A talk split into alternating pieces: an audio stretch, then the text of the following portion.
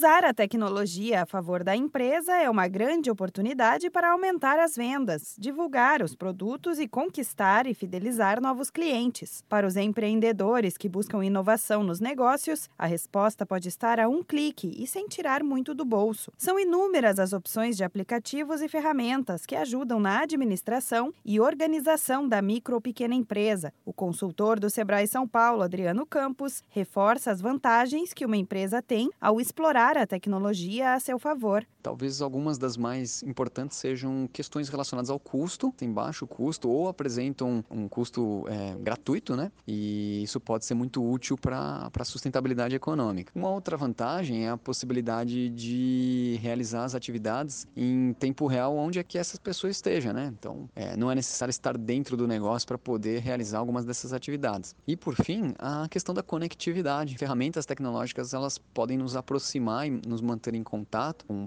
pessoas que fazem parte, que são relevantes para o nosso negócio. Alguns bons exemplos são aplicativos que ajudam a otimizar o tempo de trabalho, que deixam o dia a dia e a função do funcionário mais práticos e que facilitem a comunicação para reuniões que não sejam possíveis presencialmente. Uma dica fundamental que serve para o empreendedor de qualquer segmento é sempre manter arquivos armazenados na nuvem, seja nas ferramentas de trabalho do Google ou de outro site remoto que possa garantir a segurança dos documentos. Adriano Campos alerta que um dos cuidados que o empreendedor deve ter na hora de usar ferramentas de tecnologia é evitar modismos que possam vir a prejudicar a empresa evitar o uso indiscriminado apenas porque uma ferramenta é conhecida ou as pessoas estão falando bastante bem dela, né? Pode ser que essa ferramenta realmente seja muito boa, mas que não seja a mais adequada para aquele seu momento. Então, muitas vezes uma ferramenta mais simples, ela pode dar um resultado ou ela pode ser bem melhor utilizada do que uma mais moderna e complexa, né?